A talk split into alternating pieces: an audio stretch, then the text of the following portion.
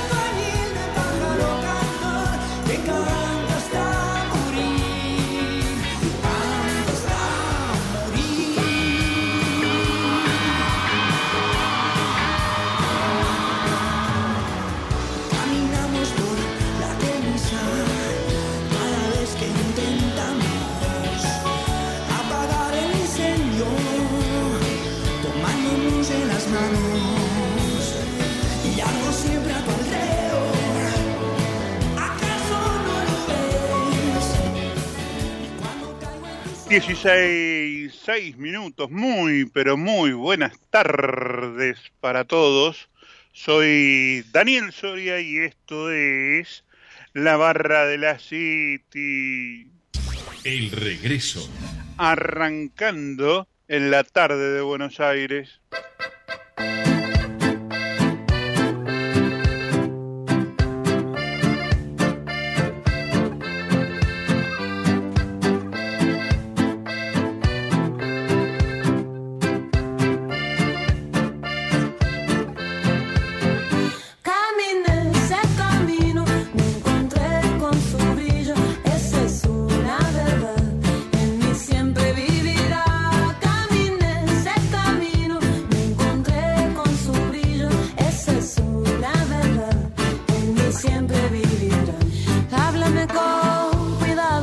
ibas a hablar de lo que fui, mi pálida infancia ya está tan lejos de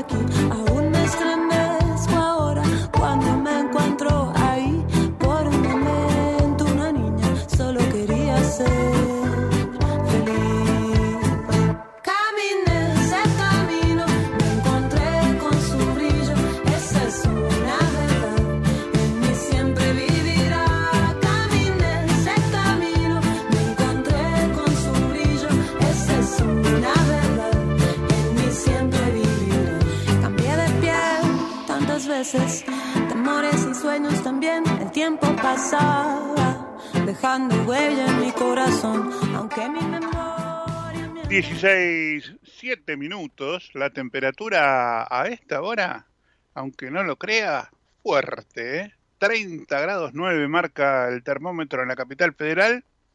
Y alguna expectativa de que pueda llover. No lo aseguran, ¿vio? están medio du- dudosos los pronosticadores. En el, interior está lloviendo en algunas zonas. Acá dicen puede haber algún chaparrón aislado esta noche. Mañana y pasado no. ¿eh? Vamos a seguir con temperaturas altas, pero aparentemente sin lluvia todavía. Veremos, ¿eh? a ver cómo se comporta este clima tan cambiante en el verano de Buenos Aires. ¿eh? Y ya estamos, arrancamos la nueva temporada, arrancamos la vigésimo quinta temporada de la barra de la City, 25 años de la barra de la City este, en el aire, continuo, por suerte, gracias a las emisoras por las cuales hemos pasado durante todos estos años y ahora a Ecomedios, ¿no? que ya hace una temporada larga también en la, en la que estamos, así que iniciamos una nueva etapa, un nuevo ciclo. Los problemas parecen seguir siendo los mismos de antes, no han cambiado demasiados este, pero siempre varían la tónica y la, el tratamiento que le damos, ¿no? Porque así lo merecen cada uno de los protagonistas de todas estas historias en la Argentina. Estamos ya en este momento en el arranque del gobierno de Javier Milei, de un libertario, el primer libertario argentino en llegar al gobierno, en características todas distintas, ¿eh? Primer libertario, eh, con minoría absoluta parlamentaria, con pocos equipos, ¿eh? con pocos profesionales para este, ocupar los lugares que tengan que ocupar en el gobierno, pero un personaje que supo ganarse la admiración de la gente, porque supo resumir lo que la gente estaba pidiendo en ese momento, y, y en ese momento y hace muchos años, ¿no? Después de tantas malarias, la gente estaba pidiendo orden, este, emparejar las cuentas del Estado, reducir los gastos del Estado, bajar la inflación combatir la violencia. Cosas que Milei supo prometer en la campaña electoral y que la gente le creyó. Parecía un extremista, ¿no? Un, un hombre que venía a llevarse todo por delante. Está demostrando que por lo menos, a diferenciarse de sus antecesores que todos asumieron un 10 de diciembre y todos se tomaron el verano para no hacer nada, o al menos para que no sepamos lo que estaban haciendo, este presidente se tomó el verano para trabajar desde el primer día, poniendo al Parlamento a cumplir funciones cuando no está acostumbrado, ni en diciembre, ni en enero, ni en febrero a trabajar. Algunos candidatos en su momento habían prometido que ese verano iban a trabajar, que iban a ser distinto a lo demás. No cumplieron, como todos. Este no dijo nada, este dijo, que venía a hacer recortes y que venía a ser duro desde el primer día. No, no comprometió al Parlamento en la campaña. Después de la campaña sí. ¿eh? Directamente no lo amenazó, les mandó los proyectos para que empezaran a trabajar y a ver qué se podía hacer. El resultado no le fue demasiado bien. Eh, tiene pendiente el futuro de lo que se dio en llamar el, el mega decreto. Está recién empezando las comisiones a, discutirlo y después habrá que ver finalmente qué dictamen toman y después ese dictamen ponerlo a consideración de las cámaras. Ese sería un paso importante para, para el presidente, eh, dado que no pudo avanzar con el otro megaproyecto, eh, proyecto de ley de casi 600 artículos, donde logró la aprobación mayoritaria en el recinto, con 140 votos, pero después en la discusión en particular aparecieron las grietas, aparecieron las traiciones, como decía, como dijo el, presidente, de parte de algunas provincias que no quisieron cumplir con lo negociado durante la discusión previa a llegarlo al recinto y entonces parecía que se complicaba el futuro de los eh, artículos de ese megaproyecto. Entonces, ante esa decisión, ante esa situación, el presidente decidió retirar el proyecto. Hoy está ahí en la nebulosa. Algunos del gobierno te dicen que están intentando rearmarlo, que están renegociando con los gobernadores para ver si ahora sí negocian y cumplen con la promesa. Otros te dicen, mira, la alternativa va a ser dividirlo en distintos proyectos y tratarlos de, forma independiente. Uno que tiene que pensar hasta acá. Parte de lo que dice Milei cuando se enoja tiene razón. No tiene razón cuando ataca a las instituciones y cuando golpea duro contra la institución parlamentaria, ¿no? No contra los legisladores, esa es otra cosa. Lo que hay que proteger son las instituciones, el funcionamiento institucional de la democracia. Y en este caso es el Parlamento. ¿Por qué tiene razón en algunas cosas? Porque cuando él dice que los legisladores quieren negociar, el término negociar en la Argentina significa qué me vas a dar a cambio. Yo te puedo apoyar, pero vos me tenés que dar algo a cambio. Y mi ley no está dispuesto a eso, porque eso sería caer en las costumbres tradicionales de lo político de la Argentina. Él dice, yo tengo una idea, este es mi proyecto, esto es lo que le prometí a la sociedad, esto es lo que yo voy a cumplir y lo quiero aprobar de esta manera.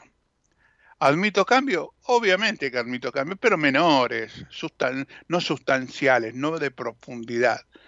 Los legisladores cuando le dicen queremos negociar, parecería que le están diciendo queremos ver qué nos vas a dar a cambio para que nosotros te votemos esto. Y eso es lo que mi ley no quiere, no acepta en el juego de la democracia, no acepta eso. Cambiame, sí, negociemos, conversemos lo que podemos cambiar, sí, pero no me pidas nada a cambio. ¿Eh? Yo tengo la mayoría de la sociedad, me votó, aprobó esto por primera vez en la historia un presidente que, que gana una elección diciendo que va a hacer un ajuste, todos los demás nunca lo dijeron. ¿eh? Este, y entonces él se agarra de esa y dice, yo con esta voy a seguir para adelante. Si no la quieren este, ustedes aprobar, buscaré la forma de ir aprobándolo parcialmente. ¿Eh? Y así conociste en los últimos días la este, el cierre del INADI, ¿eh? un organismo que para el gobierno estaba este, mal creado y que funcionaba mal, lo cerró directamente. No existe más. Eh, los trabajadores serán derivados, los que estaban encuadrados y en regla van a ser derivados a otros lugares. Los que estaban mal contratados y se figuraban como ñoquis o como este personal de planta política desaparecerán. Y así va anunciando medidas tras medidas de manera individual. Dicen que hay, lo dijo el ministro de Economía, el ministro de Justicia, hay dos organismos más de las características del INADI que van a correr la misma suerte. O sea, van a ser cerrados. Es parte de lo que dijo Milei en la, en la campaña. ¿Eh? Cuando él decía afuera, este, afuera, este, afuera, y los, los sacaba del pizarrón, es lo que está cumpliendo. Yo creo que para el análisis general y de estos 70 días, que es muy, pero muy este, provisorio, el trabajo que está haciendo Milei no lo hizo nadie en la Argentina. Nadie trabajó en verano, nadie empezó cumpliendo lo que prometió, nadie sigue defendiendo lo que dijo durante la campaña. Acuérdense que algunos hasta se vanaglo- vanagloriaban de decir, si yo decía la verdad de lo que iba a hacer no me votaban. O sea, nos mintieron para ganar elecciones y después hacían lo que querían. Este todavía está cumpliendo. ¿Servirá? No lo sabemos. ¿Lo, alcanzará a llevar a cabo? No lo sabemos. Dependerán de un montón de cosas. Creo que todavía es prematuro. Son, es muy poco tiempo. Este, ni siquiera ha tenido oportunidad de, de explicar eh, otros temas que no hayan sido los económicos y algunas cuestiones sociales. Viene ahora el, el arranque de la Asamblea Legislativa, el primero de marzo. Dicen, dicen que va a ser el momento en el cual va a poner sobre la mesa el gran desbarajuste administrativo y financiero que dejó el gobierno anterior. Porque algo de lo que no hizo gala Milei desde que asumió es que él ordenó hacer auditorías en distintas dependencias del gobierno para ver cómo los encontraba y en qué estado estaban. Bueno, esas auditorías se terminaron la semana pasada. Ya están en el escritorio del presidente los resultados de esas auditorías, con lo cual ahora el presidente deberá decir, resolver si lo va a llevar adelante el primero de noviembre, si lo va a usar, si lo va a contar o no, o se lo guarda para él.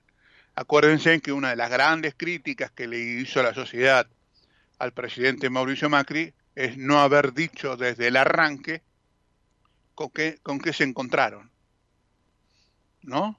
¿Cuál fue el panorama que había dejado el kirchnerismo en, en sus años de gobierno? Macri prefirió, prefirió el, silencio, prefirió tener el dato privado y no darlo a conocer, y la sociedad se acordó de eso y, lo, y fue sumando.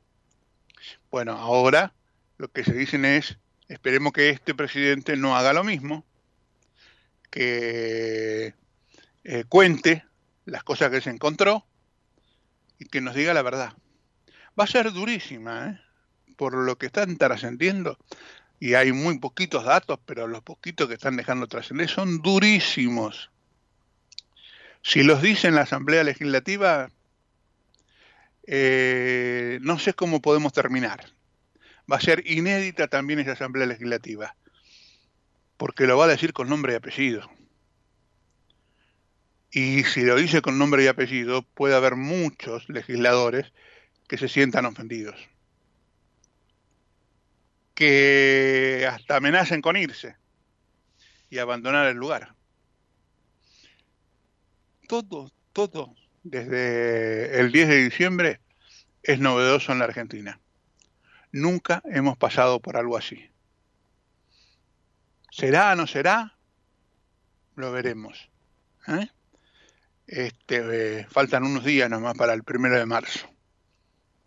Y después sí ya se verá el trabajo legislativo de todos los diputados y todos los senadores de manera independiente, libres, ¿no? Ya no estando sujetos a, este, sesiones extraordinarias, sino ya en su etapa de trabajo.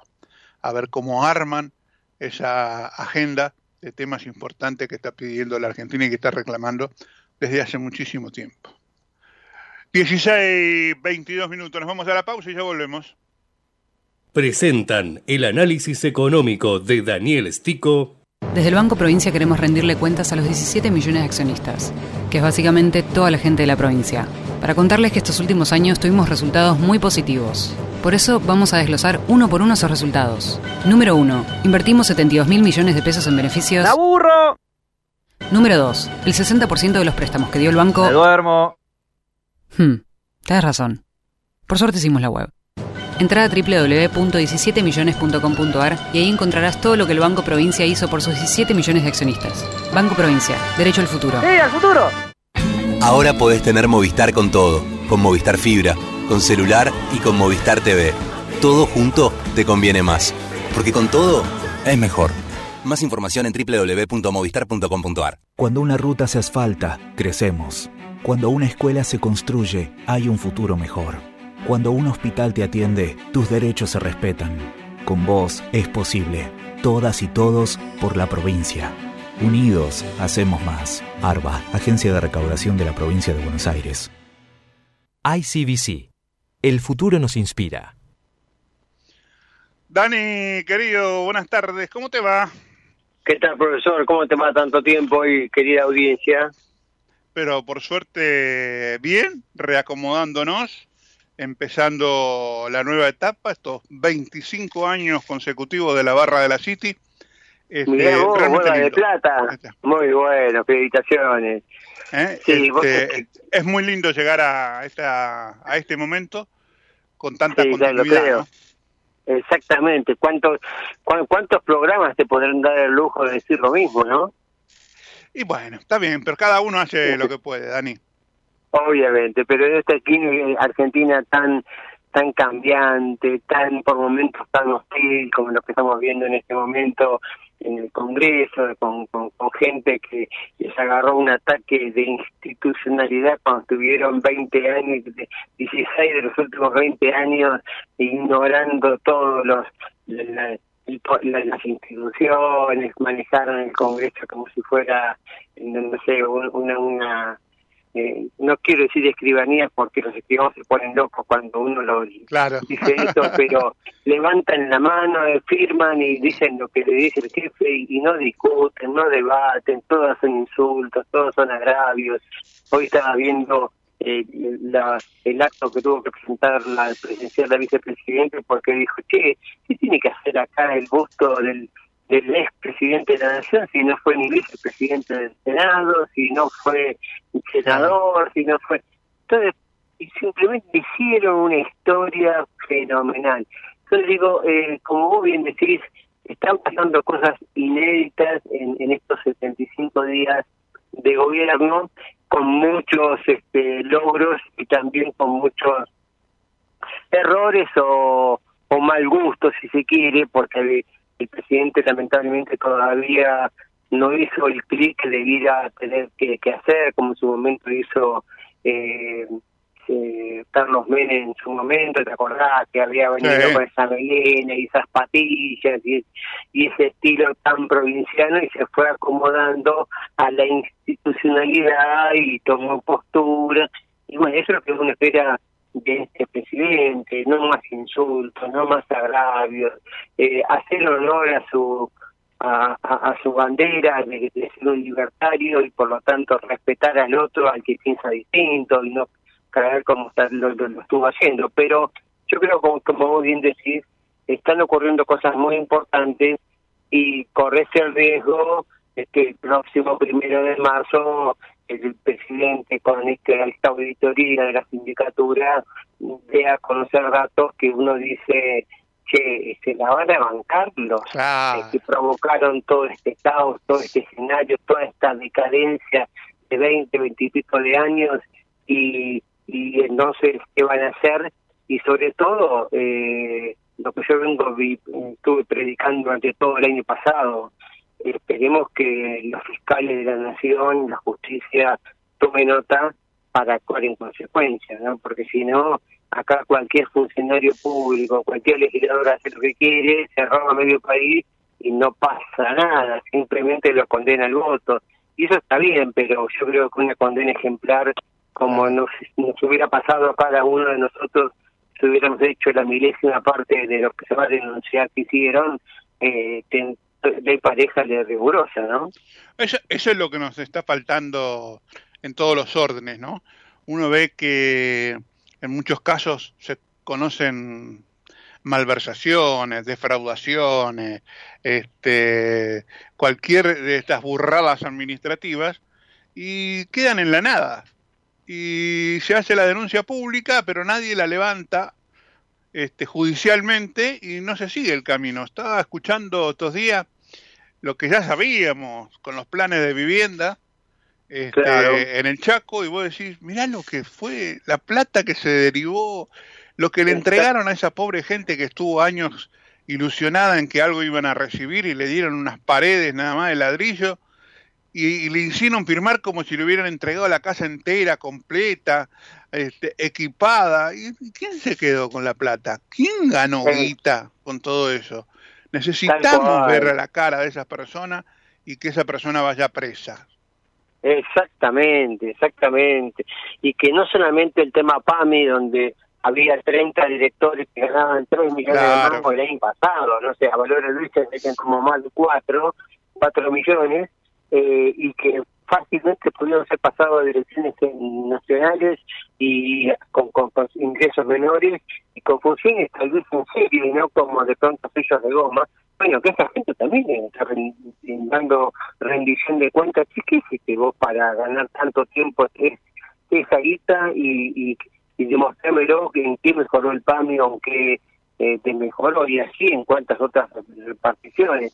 En las desregulaciones que hizo la Secretaría de Comercio en, de, un sablazo eliminó más de 60 regulaciones. O sea que estamos frente a fenómenos inéditos que esperemos, como bien decís, que no quede el comienzo, sino que sea eh, una constante a lo largo de estos cuatro años de gobierno, ¿no? Ah, Dani, vos sabés que en estos años, en estos meses de, gobierno, eh, se viene hablando mucho sobre eh, el objetivo de la motosierra, ¿no? De, de mi ley, que iba a cortar, que no va a cortar.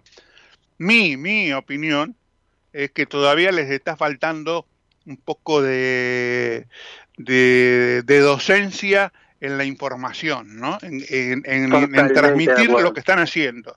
Pero ocurrió un acontecimiento que casi nadie habla, porque yo creo que no entienden, entonces por eso no lo hablan, que es histórico en la Argentina. Primer mes de gobierno completo de un presidente y que logra llegar a un déficit cero.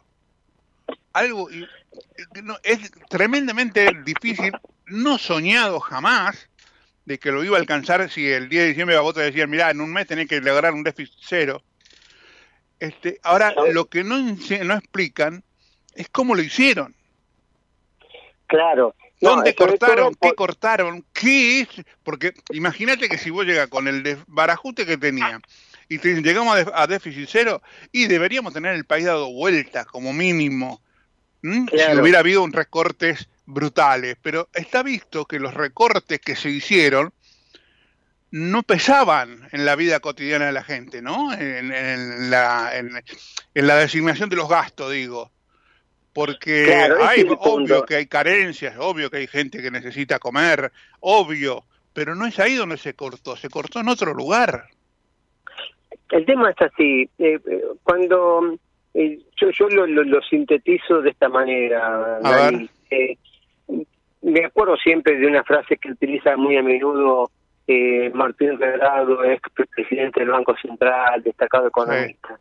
Eh, la- hay dos formas de ver la economía, con el espejo retrovisor o hacia adelante. la historia de mirar es lo que hacen la mayoría de los economistas y entonces que, que es el uso del espejo retrovisor para analizar las finanzas públicas, que es lo que hemos visto a lo largo de esta semana y vamos a seguir viendo en los próximos días. Comparar los datos de enero del 2024 con los de enero del 2023. Entonces yo te digo, el resultado de esa comparación que tuviste es una inflación del 252%, con gastos que aumentaron eh, promedio eh, eh, 129%, o sea, una diferencia más de 100 puntos porcentuales, 120, 130 puntos porcentuales.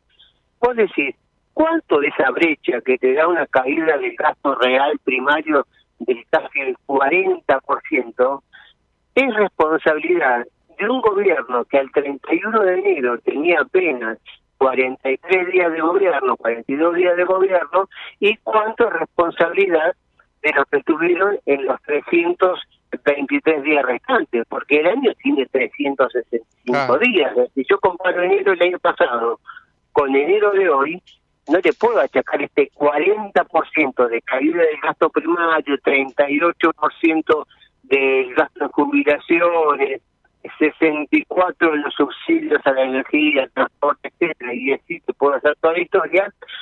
¿Cuánto le puedo achacar a este gobierno que tuvo hasta ese momento, insisto, 43 días, 42 días de gobierno y cuánto el que tuvo en los 320 anteriores? Entonces, digo, eh, esa idea de mirar permanentemente el espejo retrovisor es lo que nos hace chocar cada 7, 10 años porque claro, se hacer prueba en la calle, si vos con tu auto vas manejando permanentemente, mirando más para atrás que para adelante, te da la piña. Es, es, es, es manual, es un problema físico, si se quiere. Bueno, pero yo digo, miremos para adelante, pero sin ser de tratar de, de- exageradamente optimista, sino de ver la realidad. Y entonces percibo lo que vos acababas de decir estamos mal, estamos muy mal, estamos peor de pronto que hace dos meses, pero eh, el grueso de, de, esa situación ya la tenía heredada, ya lo venía percibiendo. Lo que me agregó este gobierno es en el margen. Entonces, el, presidente dijo desde el primer día, no hay plata, entonces tengo pocos recursos y cómo lo asigno.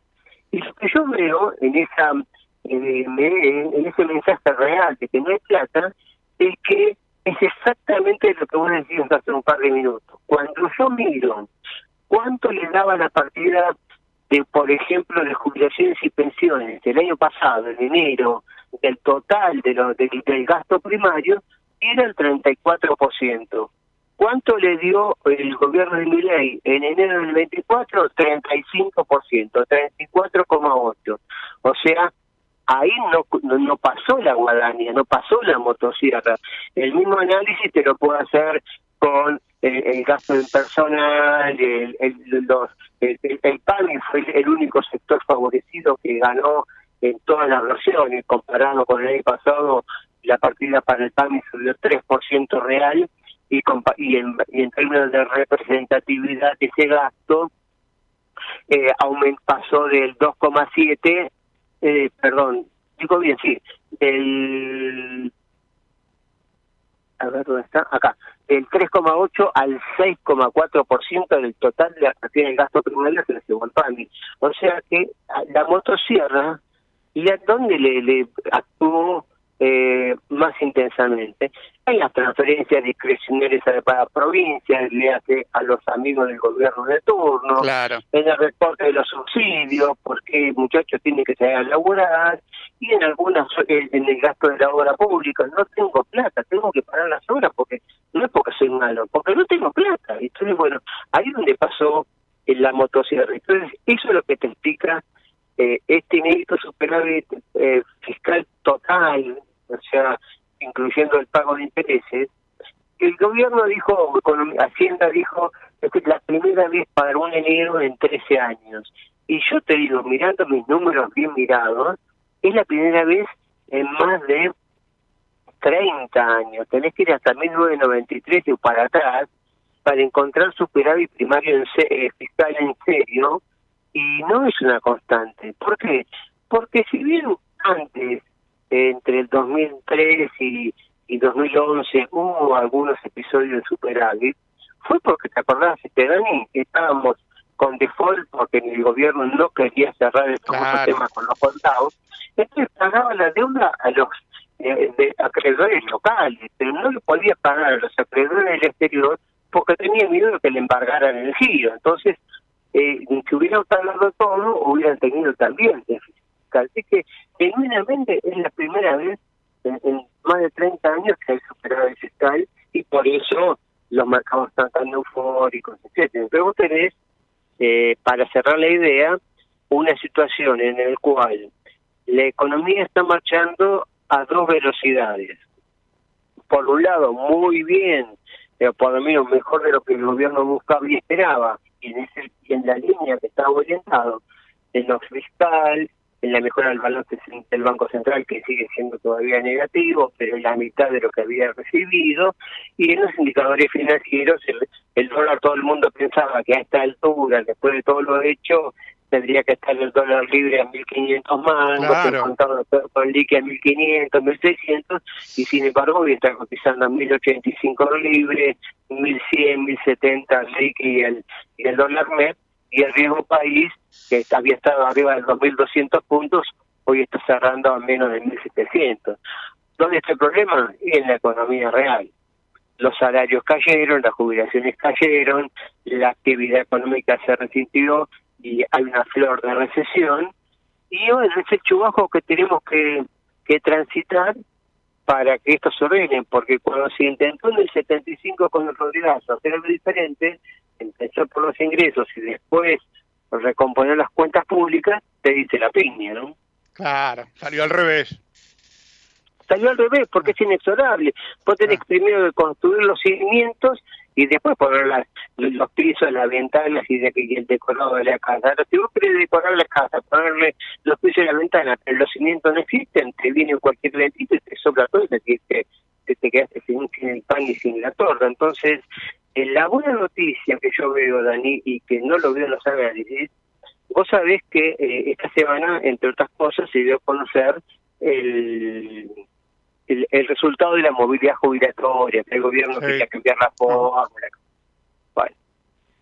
Es miserable, eh, es, es paupérrimo, 27,2% de aumento de los acumulados en marzo, después de haber transitado desde el último aumento de diciembre una inflación de prácticamente un 65%, 25 en diciembre, 20 en enero, Caputo dijo que, que este mes está cerrando por debajo del 15, eh, eh, yo digo, eso mirando para atrás, ahora yo miro para adelante, si el jubilado vamos a cobrar, porque yo estoy también en ese, en ese club, eh, vamos a cobrar en marzo 27% con 27,2 más que lo que recibí en febrero, que lo que cobré en febrero.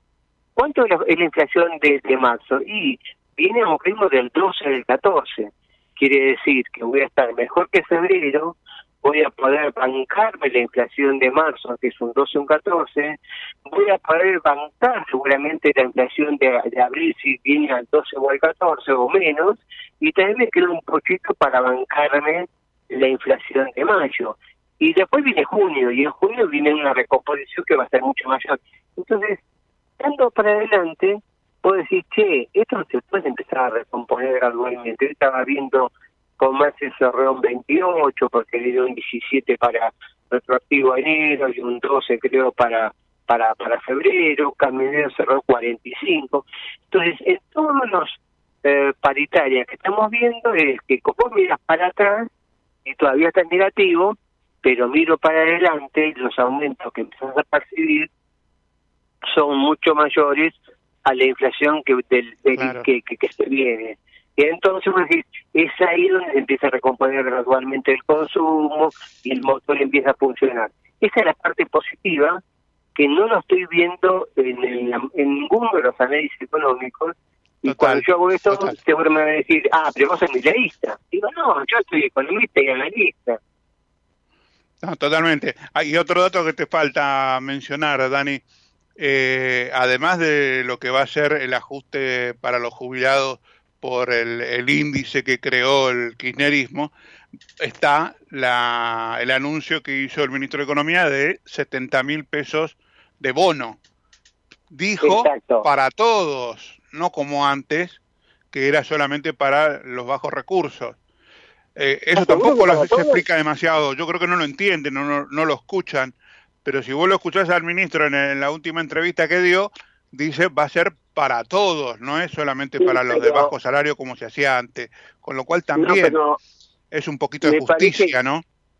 Eh, sí, ojalá, pero me parece que cuando salió la resolución eh, vuelve a mantener el criterio anterior. eh. Es hasta lo que cobran la mínima y, y, y hasta que cobre y que ninguno puede quedar por debajo de ese valor de- del valor de, la 204. mínima de 204. Entonces el que gane dos, con el aumento 190 te lo llevan a 204.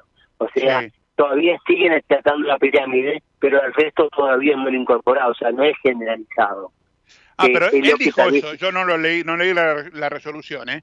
Pero yo escuché, Claro. lo escuché a él decir, no, es para todas las categorías. Claro, eso es lo que dijo el- en el mensaje, pero es para todas las categorías que se estaban recibiendo. Ah, Eh, ah, eh, con lo cual, eh, el- los 70.000 dividido los 55 que estaba vigente, se da el mismo eh, 27,2. O sea, Claro, que la misma sigue recibiendo eh, 27,2, sino que recibe 27,2 sobre la base y le, le congelan el bono y entonces que queda rezagado. No, no es así.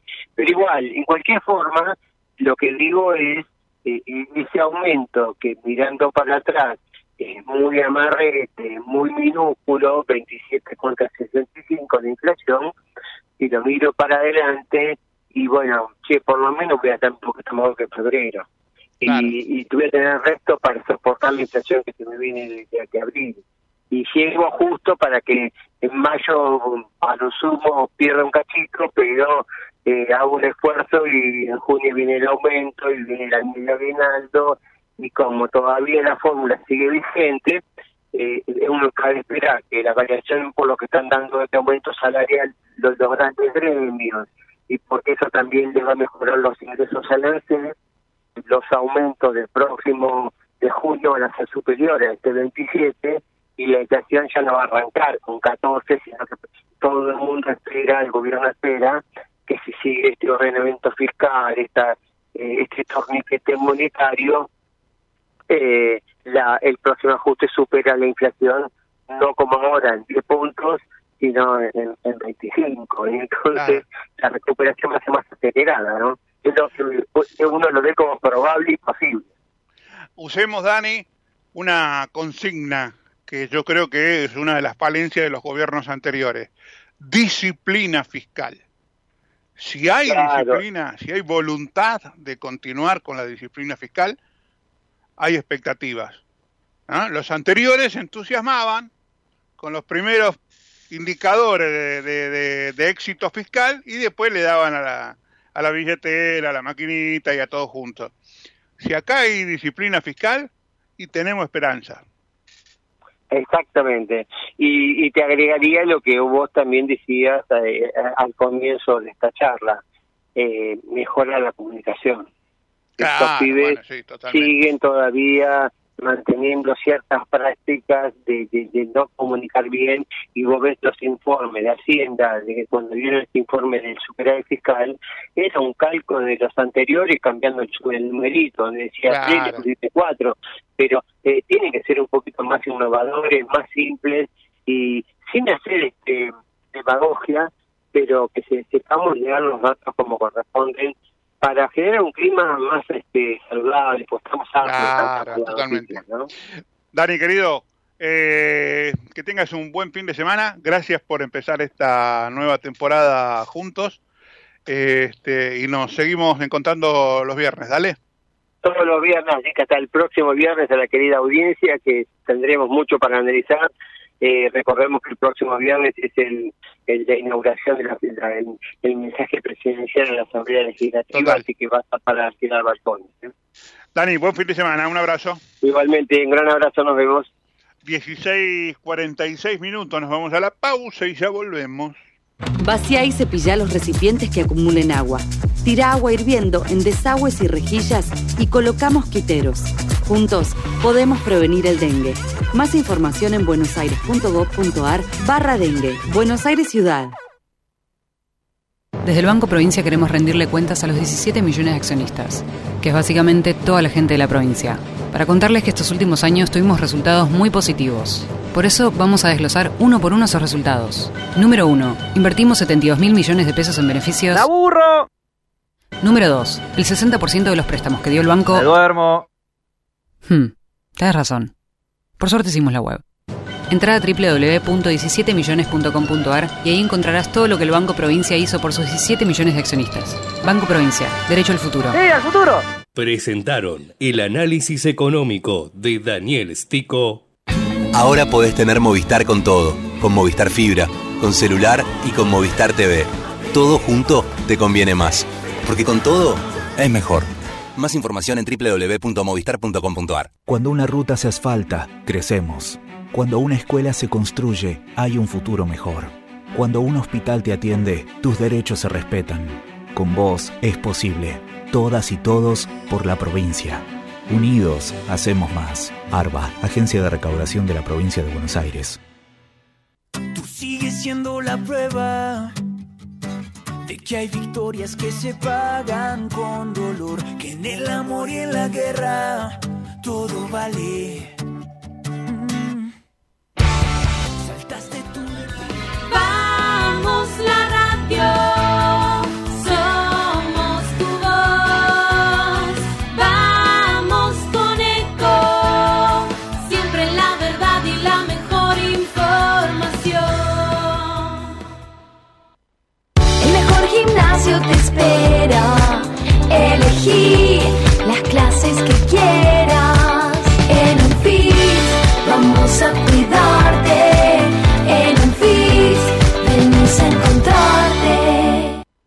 ¿Sabías que un rico y auténtico sabor de un gran espresso ya no se encuentra solo en las cafeterías gourmet? Y además, con la línea de cafeteras Oster, la preparación de tus bebidas favoritas con café son tan ilimitadas como tu imaginación. Conoce todas las cafeteras disponibles para vos en www.osterargentina.com. Informate en ecomedios.com. Seguinos en Facebook, Ecomedios Live.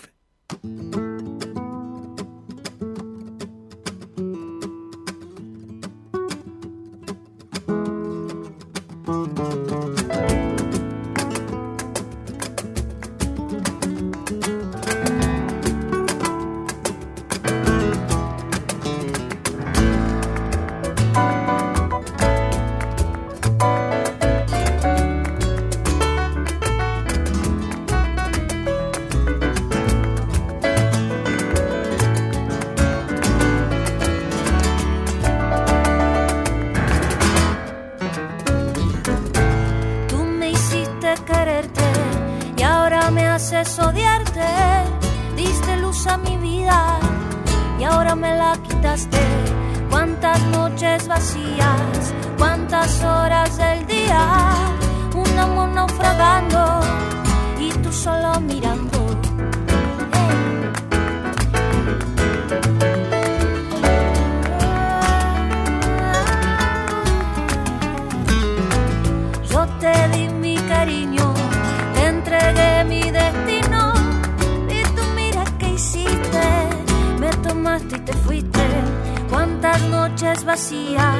Cuántas horas perdidas.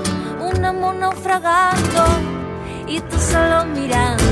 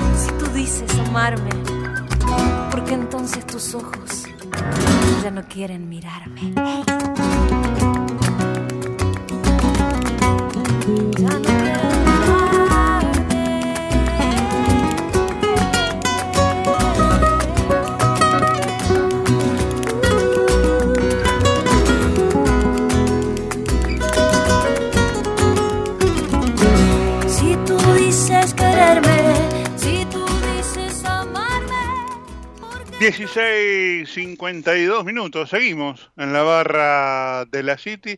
La temperatura no cambió, 29 grados la sensación térmica en la capital federal. Sigue nublado, alguna amenaza de lluvia por ahí dando vueltas, dicen, pero nada concreto todavía. ¿eh? Momento de escuchar el panorama político con Graciela Guadalupe.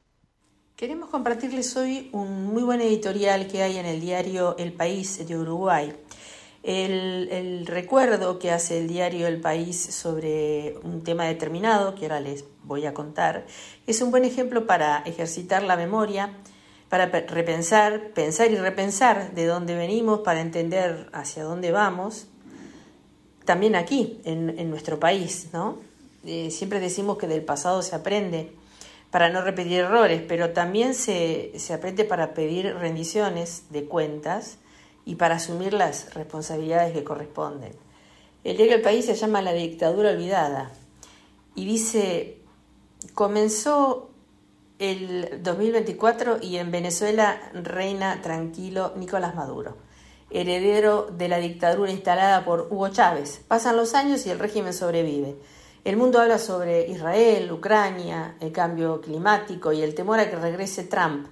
Pero pocos recuerdan que pese al desastre económico y al desprecio a cualquier activo de Estado de Derecho, Maduro sigue al frente del régimen más belicoso que antes y sin miras de irse, ni él ni sus secuaces. Tal situación debería generar cierto rubor entre las naciones democráticas del mundo. Millones de venezolanos se han ido del país, perseguidos por la política, el hambre, la pobreza y una situación en la salud que es, por decirlo menos, desastrosa. Muchos se van a pie y recorren el continente buscando dónde finalmente refugiarse. Algunos, los menos, llegaron incluso a Uruguay. Este es el editorial precisamente del diario El País de Uruguay, ¿no? Dice, el régimen ha tenido la capacidad de ir quemando, entre comillas, a los dirigentes opositores que fueron apareciendo en el escenario. Algunos abandonaron el país, otros sufren prisión en condiciones inhumanas en la tenebrosa cárcel caraqueña conocida como el helicoide. Enrique Caprile fue dos veces candidato a presidente, una en 2013 contra Maduro, poco después de la muerte de Chávez. Perdió, pero obtuvo 49% de votos. Otra figura destacada fue Leopoldo López, inhabilitado como candidato al ser acusado de corrupción, cargo que fue desechado por la Corte Interamericana de Derechos Humanos. Por participar en las protestas del 14 se lo condenó a 13 años de prisión. Tras cinco años logró salir y se exilió en Madrid. Juan Guaidó, que como presidente de la Asamblea Nacional fue elegido en 2019 presidente encargado o interino de Venezuela, ejerció un poder paralelo opuesto a Maduro. Fue un corajudo opositor. La dictadura terminó por desgastarlo y en 2019 viajó clandestinamente a Estados Unidos, donde se asiló. Todavía en Venezuela, Corina Machado, que fue elegida en una interna opositora como candidata a la presidencia para las elecciones que el régimen promete hacer para este año. Todavía ella sigue en carrera a pesar de que Maduro hizo todo posible para inhabilitarla. Impopular y gestora de una tremenda crisis económica, la dictadura lanzó la típica estrategia de los regímenes asediados. Escuchen esto, por favor, a ver si les suena. Apelar al nacionalismo extremo. De ese modo revivió un más que centenario conflicto con Guyana por el territorio de Esequibo en su frontera oriental, que lo reclama como propio desde la época en que Guyana era colonia británica, en la exploración petrolera dispuesta por Guyana en ese territorio reavivó el conflicto. Viven allí 125.000 guyanenses, a los que Venezuela ofrece darles su nacionalidad. La pregunta es la misma que surge en conflictos similares. ¿Querrá esa gente volverse venezolana y vivir bajo la bota de Maduro, Diosdado Cabello y sus seguidores? Venezuela desplegó tropas y naves en la región, tomó una actitud belicosa como nunca antes, La presencia de un buque de la Armada Británica en Guyana exacerbó los ánimos. Se convocó un referéndum para que la gente se pronunciara a favor del régimen en ese lío.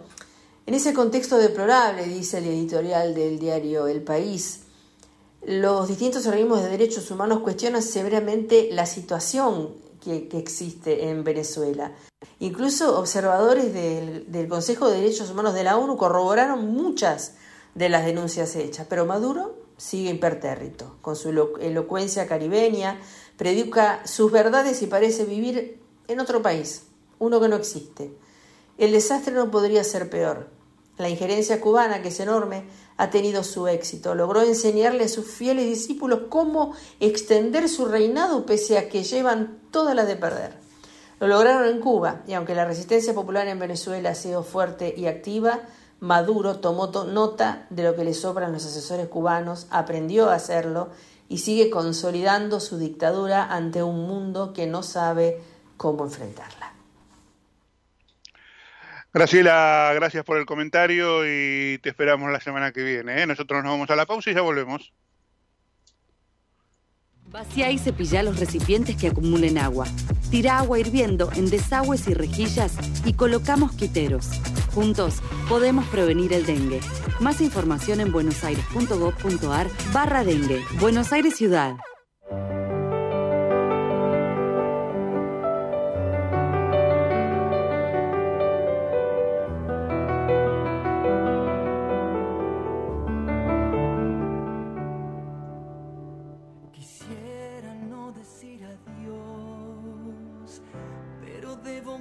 No llores, por favor, no llores, porque vas a matarme.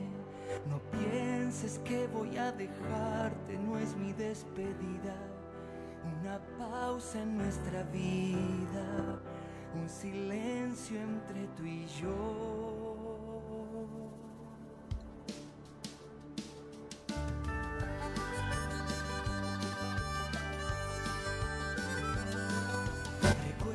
En cada momento, porque estaré contigo. 16.59 minutos, la temperatura 29 grados, la térmica en la ciudad de Buenos Aires. Nos vamos con el cierre de la semana financiera. El dólar libre terminó en 1085, el contado con liqui 1116, el dólar MEP 1067,92, el dólar turista 1372 y el oficial del Banco Nación 857,50, mientras que el riesgo país en uno de los números más bajos de los últimos años estuvo en 1686 puntos básicos. Nos vamos, ¿eh? terminamos por hoy. Nos reencontramos la semana que viene. Que tengan un buen fin de semana. Chau.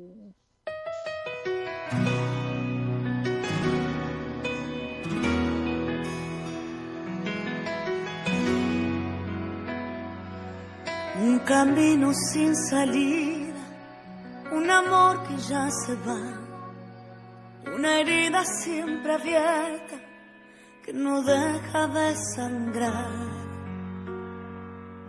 Se cerraron tantas puertas, es difícil continuar y marchita la esperanza, es momento de cambiar. No hay razón para quedarse, nada queda por aquí. Es mejor cambiar el rumbo, ya no quiero vivir así. Llegó la hora de cambiarlo todo, dejar atrás lo que no pudo ser. Desde Buenos Aires, transmite LRI 224, AM 1220, Ecomedios,